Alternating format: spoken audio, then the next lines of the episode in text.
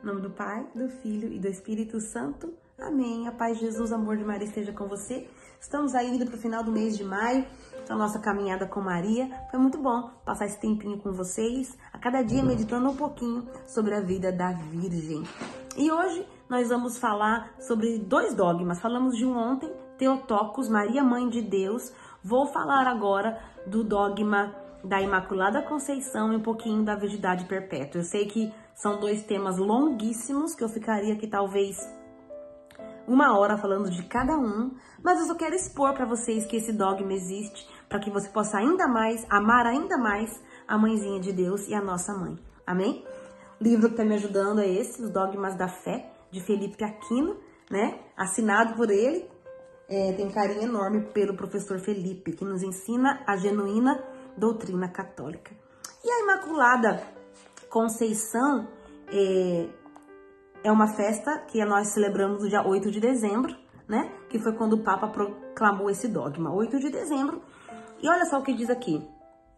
Por ter escolhida, por ter sido escolhida para ser a mãe do Verbo humanado, a Virgem Maria foi concebida sem o pecado original. A mãe do Filho de Deus não poderia ter pecado algum. Ela é a mulher saudada pelo anjo, como a cheia de graça. Amém? Toda cheia de graça. Não tinha como é, a mãe do Filho de Deus ser pecadora. Nasceria de uma virgem e de uma santa. Assim como Moisés um dia, para ir naquela sarça, Deus falou com ele: tire as sandálias dos teus pés, porque essa terra é santa. Você imagine o ventre de Nossa Senhora em que gerou o Filho de Deus, segundo segunda pessoa da Santíssima Trindade. Nossa Senhora foi salva pelos méritos de Cristo, mas de maneira diferente. Nós fomos concebidos do pecado e livres do pecado original pelo batismo. Nossa Senhora teve esta graça antecipada. Antes mesmo da sua concepção, ela foi é, preservada de todo o pecado, diz aqui né, no livro, e nos ajuda a entender muito bem. Um dia ela apareceu para Bernadette lá em Lourdes após quatro anos de ser proclamado esse dogma e disse: Eu sou a Imaculada Conceição. Ou seja, confirmou que esse dogma sempre existiu, é verdadeiro e é fiel à nossa igreja. Amém? Nossa Senhora não pecou, tá? Por resto da sua vida. Ela nasceu sem pecado.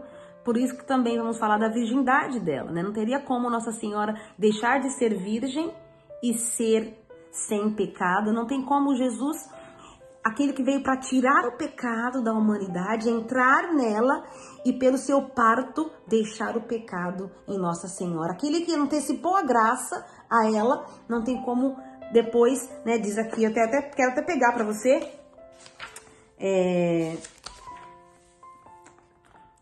Aquele que vem para retirar toda a, a retirar toda a corrupção não deve, ao nascer, destruir a virgindade daquela que lhe deu a luz. São Tomás de Aquino que fala isso. Então, a virgindade perpétua afirma que Nossa Senhora, ela é virgem antes, nós já sabemos, está na palavra, ela uma virgem conceberá pelo Espírito Santo, na hora do parto e depois. Como? Pelo mesmo Espírito que fecundou Maria, a preservou do pecado, né? A preservou de se romper ali então e ela continuou virgem, o mesmo espírito. É, São Cirilo diz que assim como um, um raio de sol atravessa uma janela de vidro e não a quebra, assim foi o nascimento de Jesus. Ele atravessou, né, ali Nossa Senhora e ele e ela se manteve virgem. Assim é o dogma da nossa fé, assim é que nós cremos.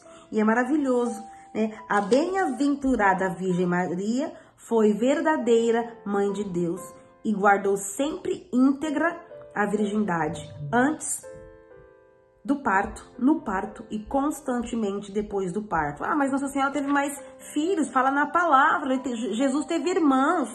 Então, como isso? Antigamente, naquela época, é, não tinha, na, na, naquele idioma, não tinha uma palavra para irmão.